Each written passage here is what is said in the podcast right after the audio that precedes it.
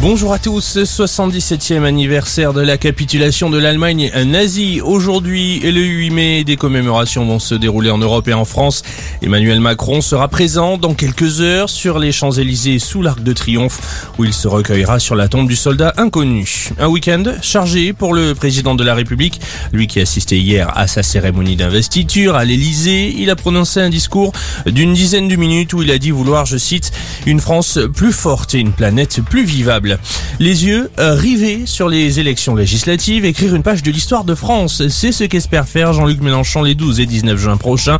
La nouvelle Union populaire écologique et sociale était réunie à Aubervilliers hier. Objectif pour cette union des gauches, obtenir la majorité à l'Assemblée pour forcer une cohabitation. Face à eux, la majorité présidentielle, justement, Renaissance, le nouveau nom, on le rappelle, de la République en marche, a dévoilé une deuxième liste de candidats investis hier. Parmi eux, un nouveau transfuge DLR, Robin Ré proche de Valérie Pécresse.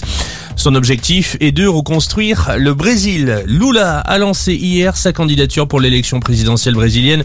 Il a quitté, on le rappelle, le pouvoir il y a 12 ans. Il avait été également emprisonné pour corruption jusqu'en novembre 2019. Lula qui fera face au président sortant Jair Bolsonaro dont il juge la gestion du pays irresponsable et criminelle. À l'étranger, toujours en Irlande du Nord, serait-ce le début d'une nouvelle ère C'est une première depuis plus d'un siècle.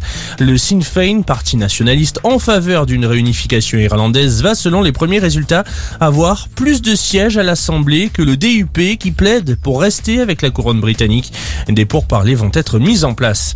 Et puis du foot, Nantes remporte la Coupe de France, la quatrième de son histoire. Les Canaries se sont imposés au Stade de France, un but à zéro contre Nice, 22 ans qu'ils n'avaient pas gagné la doyenne des compétitions françaises. C'est la fin de cette édition, on reste ensemble pour un prochain point d'information.